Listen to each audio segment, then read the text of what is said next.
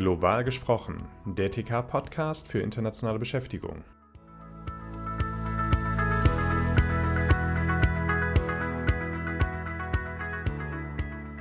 Hallo und herzlich willkommen zu Global gesprochen, dem TK-Podcast zur internationalen Beschäftigung. Wir sind Helge Welling und Jürgen Heidenreich. Auch von mir herzlich willkommen zu unserer ersten Folge.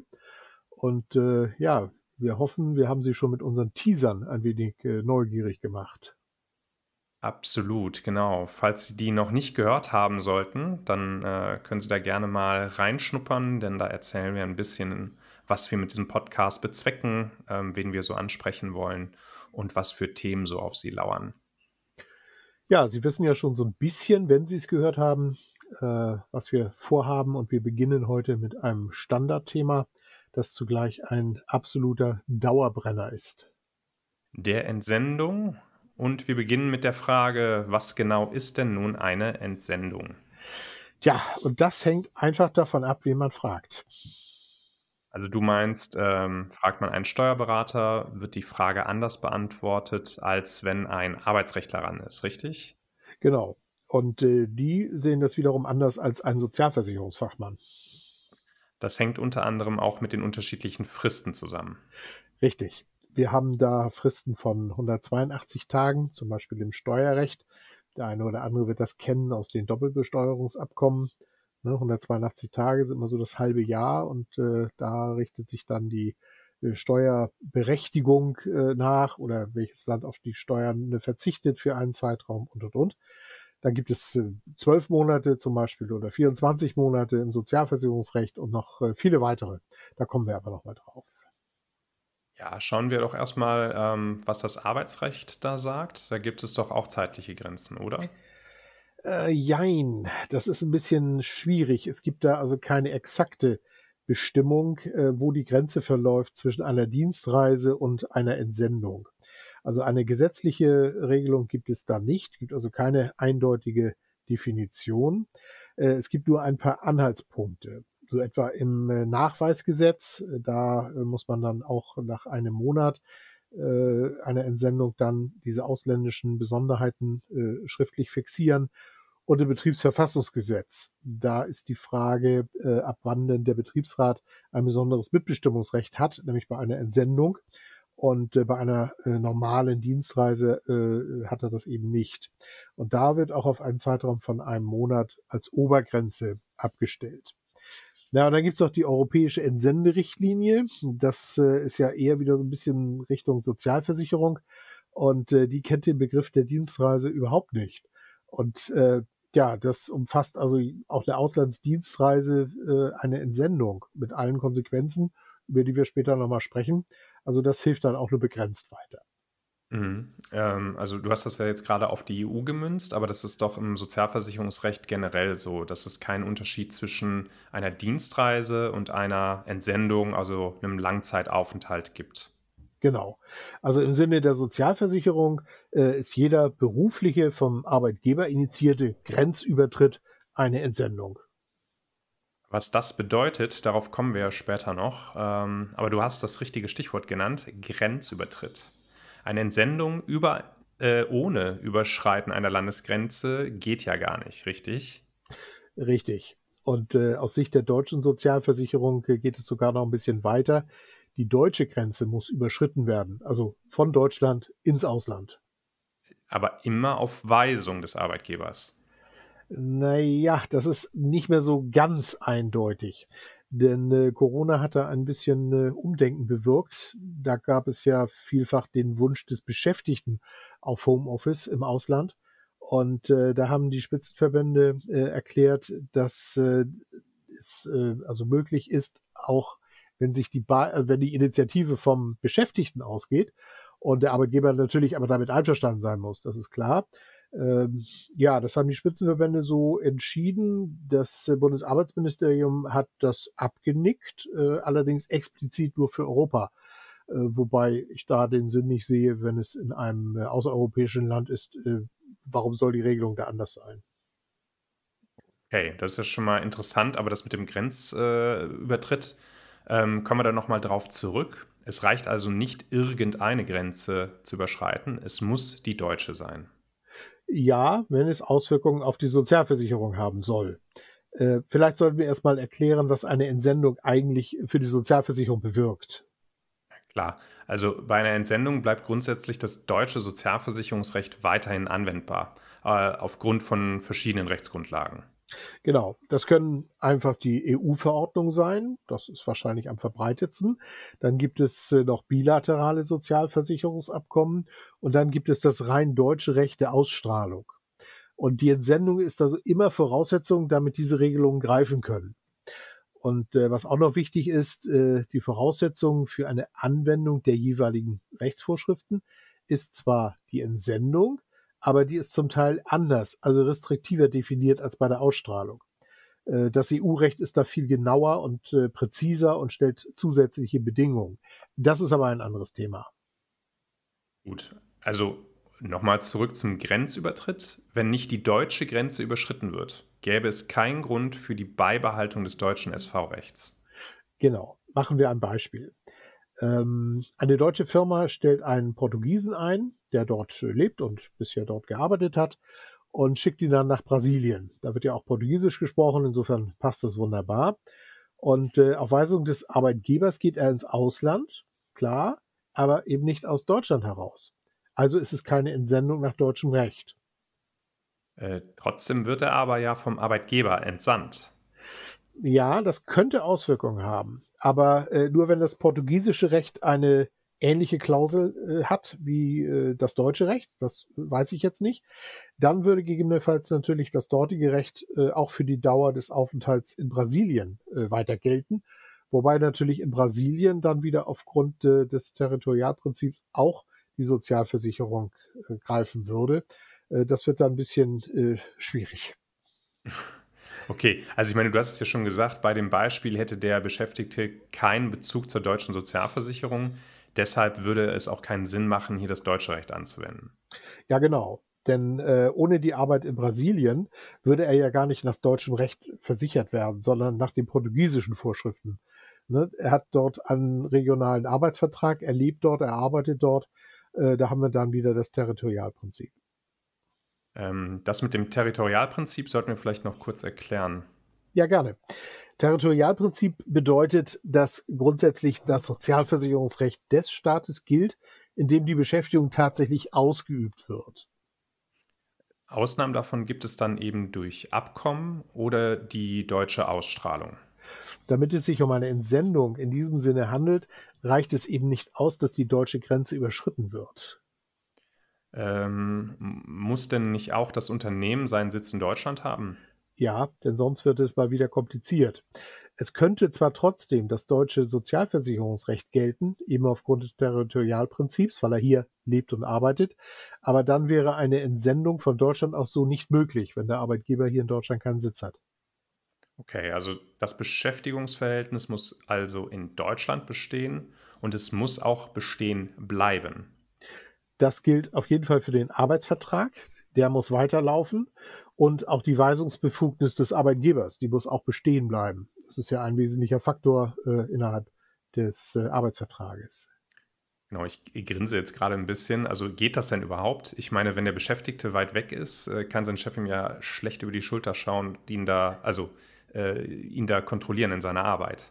Ja, das äh, muss er auch nicht. Also die Weisungsbefugnis, die kann äh, natürlich minimiert, minimiert werden durch die große Entfernung, das ist, ist klar. Und äh, man schickt ja in erster Linie auch eher selbstständig arbeitende Mitarbeiter ins Ausland und nicht jemanden, dem man jeden einzelnen Schritt vorschreiben muss. Der ist dann wohl nicht so geeignet, um da in der Ferne äh, tätig zu werden. Also entscheidend ist in erster Linie das Recht des jederzeitigen Rückrufs der Arbeitgeber hat also das Recht, die Entsendung jederzeit zu beenden. Das alleine reicht aber auch nicht unbedingt aus. Okay. Also im Prinzip muss der Entsandte weiterhin im und für das deutsche Unternehmen tätig sein, nur eben an einem anderen Ort.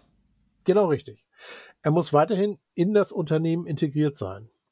Und äh, dann darf die Entsendung nur vorübergehend sein.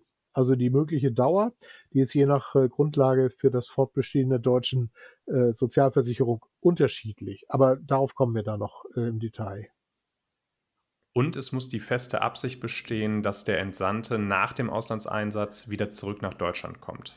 Ja, es könnte schon problematisch sein, wenn der Auslandseinsatz so lange geplant ist, bis der Beschäftigte in Rente geht. Das wäre schon so ein Grenzfall. Er muss also in jedem Fall erst einmal zurückkehren, wenn er fertig ist. Ja, davon gibt es aber Ausnahmen. So kann er zum Beispiel von einem Auslandseinsatz in einem Staat direkt in einen anderen entsandt werden. Auch das muss dann aber natürlich wieder befristet sein. Ähm, was wären denn das für Fälle, in denen die Weisungsbefugnis und die Integration in das Unternehmen nicht mehr gegeben sind? Na, der Klassiker ist die Mitarbeit in einer Arbeitsgemeinschaft. Ähm, stell dir mal ein Bauunternehmen vor, das äh, in Brasilien zusammen mit anderen Firmen eine Straße bauen soll. Und äh, diese Unternehmen schließen sich dann zu einer Arbeitsgemeinschaft zusammen. Dabei gibt es dann verschiedene Modelle. Entweder schickt jeder Unternehmer seine Mitarbeiter auf eigene Verantwortung dorthin oder sie werden für die Dauer des Projekts eben an die Arbeitsgemeinschaft abgegeben. Ich sage extra nicht ausgeliehen, weil das wäre dann Arbeitnehmerüberlassung, neues Thema. Ähm, dann hätte diese beziehungsweise der Chef äh, der Arbeitsgemeinschaft die Weisungsbefugnis.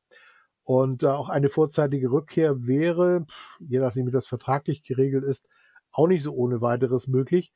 Aber selbst wenn, das Rückrufrecht alleine würde nicht ausreichen, äh, dafür sprechen, dass eine Integration ins Unternehmen weiterhin besteht. Okay, also dann wäre es quasi wieder ein regionaler Arbeitsvertrag mit der Arbeitsgemeinschaft. Es würde das brasilianische Recht gelten. Genau. Und in solchen Fällen ruht der deutsche Arbeitsvertrag und damit ruhen auch die Hauptpflichten. Also der Arbeitgeber zahlt keinen Lohn mehr. Äh, das macht die Arbeitsgemeinschaft. Und der Arbeitnehmer hat keine Arbeitspflicht mehr gegenüber dem deutschen Unternehmen, sondern dann gegenüber der Arbeitsgemeinschaft. Okay, aber also das muss äh, alles vorher arbeitsvertraglich geregelt werden? Denn das Ruhen des Arbeitsverhältnisses kann ja nicht einseitig vom Arbeitgeber beschlossen werden. Stimmt. Außerdem muss geklärt werden, wie lange die Übertragung an die Arbeitsgemeinschaft dauert oder dauern soll und wie es mit dem Mitarbeiter nach seiner Rückkehr in Deutschland dann wieder weitergehen soll. Meine Güte, also man merkt schon, es ist ganz schön kompliziert, auf was der Arbeitgeber da äh, wirklich achten muss. Das sind ja jetzt schon irgendwie tausend Dinge. naja, äh, nicht umsonst spricht man ja beim Thema internationale Beschäftigung von der Königsklasse im HR-Bereich. Genau, und äh, es wird, glaube ich, den Zuhörern auch äh, eben klar, warum wir diesen Podcast eben machen. Ähm, wir müssen allerdings noch klären, welche Auswirkungen auf die Sozialversicherung äh, hat denn die Entsendung überhaupt? Ja, stimmt.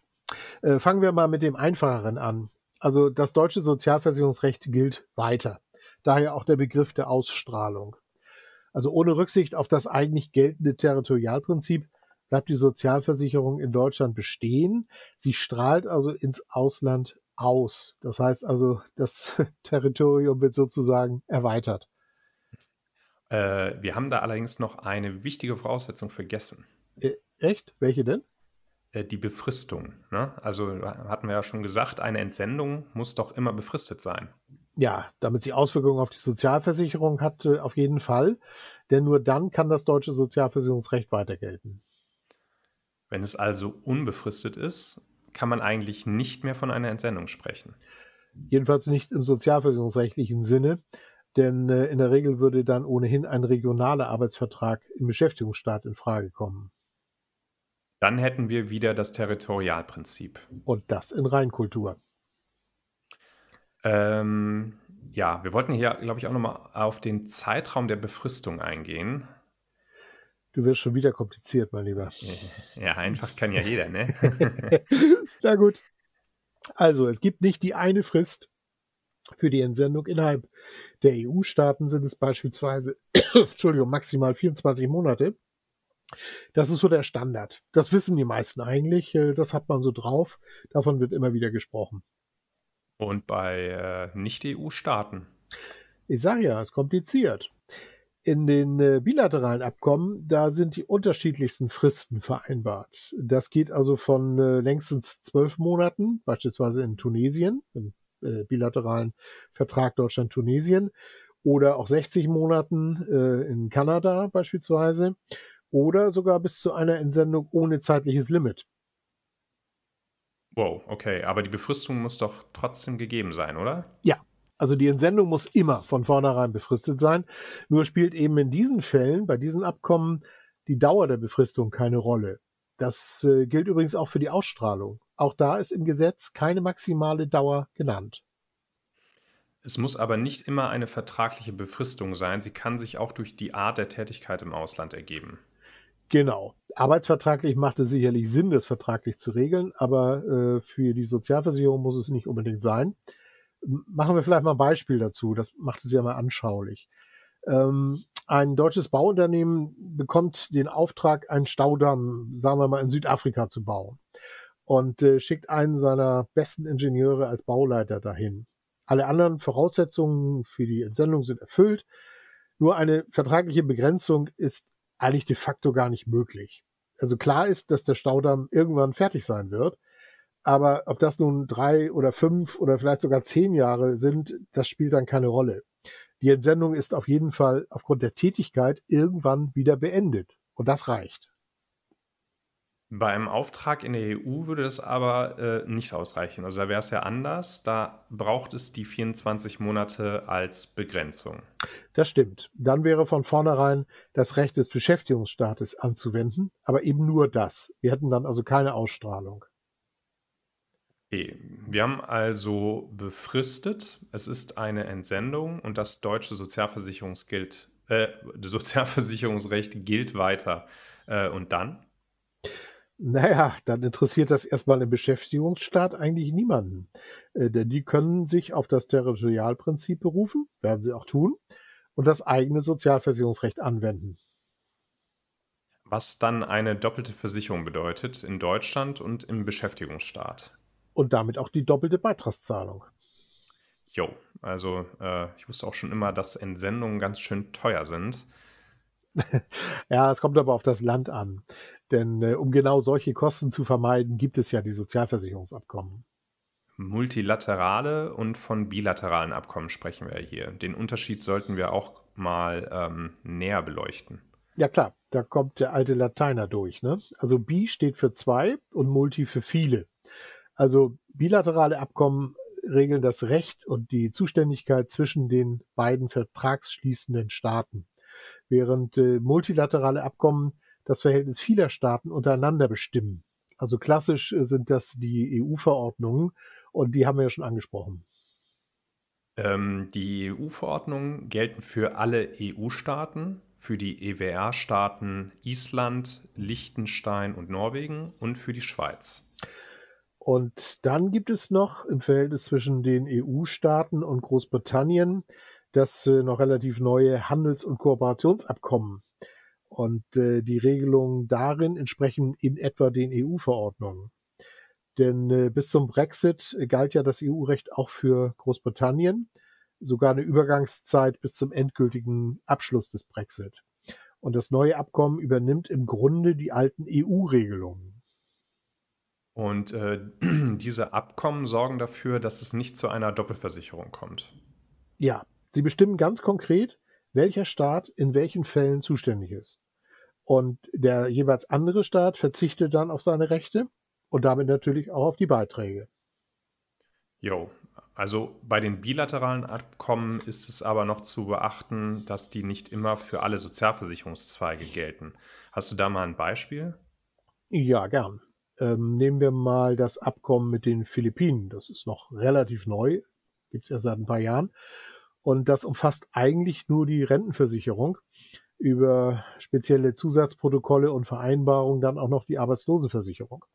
Aber die Krankenpflege- und Unfallversicherungen, die bleiben außen vor. Äh, da würde dann wieder die Ausstrahlung greifen. Das bedeutet, ähm, dass es in der Renten- und Arbeitslosenversicherung keine doppelte Beitragszahlung gibt, in den anderen Zweigen aber schon. Ja, also je nachdem, wer wie und unter welchen Voraussetzungen auf den Philippinen pflichtversichert ist und wie das finanziert wird.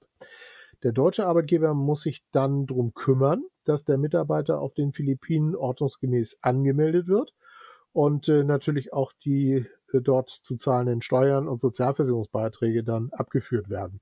Da muss ich aber bekennen, das Sozialversicherungsrecht äh, auf den Philippinen äh, kenne ich nicht. So, Äh, also, wenn nach einem Abkommen das Recht des anderen Staates gilt, dann ist äh, Deutschland also raus, ähm, sprich keine Ausstrahlung.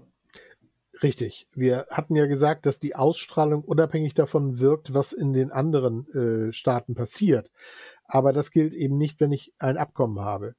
Ein solches Abkommen ist immer vorrangig und äh, eben nur für die davon erfassten Versicherungszweige.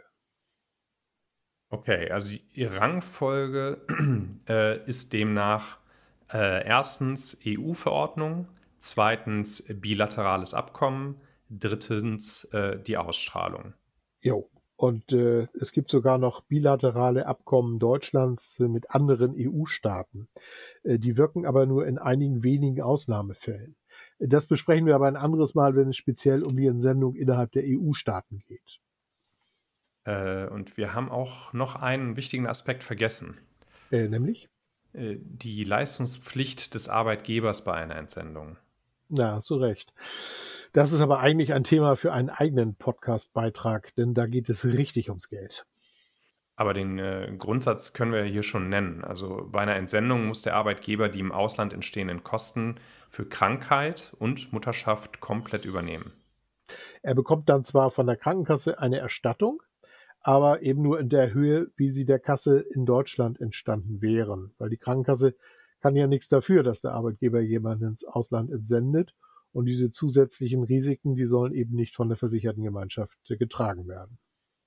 Genau, und den Rest zahlt der Arbeitgeber eben selber. Wenn er keine entsprechende Restkostenversicherung abgeschlossen hat. So, und hier wird also nochmal deutlich, was es äh, bedeutet, dass es in der Sozialversicherung keine Unterscheidung zwischen Dienstreise und Entsendung gibt. Eben. Die Zahlungsverpflichtung des Arbeitgebers, die gilt bei jedem Grenzübertritt, egal aus welchem Grund. Und egal, wie lange der Aufenthalt im Ausland dauert. Jo, wollen wir noch mal ein schönes, drastisches Beispiel bringen? Ja, aber immer. Also drastische Beispiele helfen beim Verstehen und beim Erinnern. Gut, dann nehmen wir mal ein deutsches Handwerksunternehmen. Das hat seinen Sitz in der Nähe der Grenze, sagen wir, zu Frankreich. Und äh, da ist der Spritpreis deutlich günstiger als in Deutschland. Also weist der Chef seine Mitarbeiter an, zum Tanken über die Grenze zu fahren. Anweisung und schwupps haben wir eine Entsendung. Und dann sollte der Mitarbeiter eigentlich eine Entsendebescheinigung, also den bekannten A1, bei sich haben. So, und wenn dann zum Beispiel ein Unfall passiert? Dann dürfte es sich in diesem speziellen Fall aller Wahrscheinlichkeit nach um einen Arbeitsunfall handeln. Denn dann wäre die Unfallversicherung zuständig denn äh, während der Entsendung gilt ja das deutsche Sozialversicherungsrecht weiter. Und dazu gehört natürlich auch die gesetzliche Unfallversicherung. Ja, super. Und die zahlen dann einfach alles. Ja, denkst du. Äh, hier werden die Leistungen grundsätzlich als Auftragsleistung durch den ausländischen Versicherungsträger erbracht, äh, so wie sie auch der Bürger dieses Landes äh, bei einem Unfall erhalten würde. Mit allen Selbstbehalten und Einschränkungen. Und natürlich auch wieder nur, wenn es ein entsprechendes Abkommen gibt. Und wenn es kein Abkommen gibt? Naja, dann muss der Arbeitgeber zahlen. Äh, die BG erstatten dann äh, in angemessenem Umfang, äh, was immer das heißen mag. Und äh, weil es hier um sehr viel Geld gehen kann, sollten wir uns mit dem Thema Leistungspflicht des Arbeitgebers einmal ausführlicher beschäftigen. Ja, genau. Also das sind ja dann auch so die Arbeitgeberfürsorgepflichten, die hereinspielen. Ähm, ja, und unsere Hörer haben dann sicherlich schon mal was, äh, auf das sie sich freuen können. Naja, also wenn das Thema ein Grund zur Freude ist. Ja, das, also das Thema vielleicht nicht, aber die Tipps, die wir dann geben können. Achso, ja gut. Äh, meinst du denn, wir haben jetzt den Begriff der Entsendung und äh, die wichtigsten Folgen so angemessen erklärt? Äh, ich denke schon. Also und äh, ja, wenn es jetzt Fragen gäbe zu Einzelfällen, dann steht den Unternehmen natürlich auch äh, der Firmenkundenservice der Techniker zur Seite. Ja, exakt. Wenn Sie unsicher sind, fragen Sie. Dafür sind die Kolleginnen und Kollegen ja schließlich da. Richtig, also lieber dreimal zu viel gefragt als einmal zu wenig, ganz klar. Ja, dann denke ich, dürfen wir uns für heute verabschieden. Äh, ich hoffe, es hat Ihnen gefallen und Sie nehmen die eine oder andere neue Erkenntnis mit. Ja, und äh, wir dürfen Sie auch schon auf die nächste Folge im kommenden Monat, ähm, äh, also Sie darauf aufmerksam machen. Ähm, dann geht es um die Einstellung ausländischer Arbeitnehmer in Deutschland. Denn wenn Sie Fachkräfte aus dem Ausland einstellen wollen, dann können die Hürden ganz schön hoch sein. und äh, woran es oft scheitert und wie man viele Klippen bei der Beschaffung von Visa, Aufenthalts- und Arbeitserlaubnis umschiffen kann. Äh, das besprechen wir dann mit unserem Studiogast, einer Rechtsanwaltskanzlei und äh, zwei ausgewiesenen Experten für genau diese Fragen. Also ich freue mich jedenfalls schon auf das nächste Mal und äh, bitte bleiben Sie uns gewogen. Jawohl. Und äh, ja, wenn Ihnen dieser Podcast gefallen hat, empfehlen Sie uns gerne weiter ähm, und abonnieren Sie unseren Kanal, damit Sie keine Folge mehr verpassen. Ja, kann ich auch nur empfehlen. Dann bis dahin und für heute sagen wir Tschüss. Tschüss.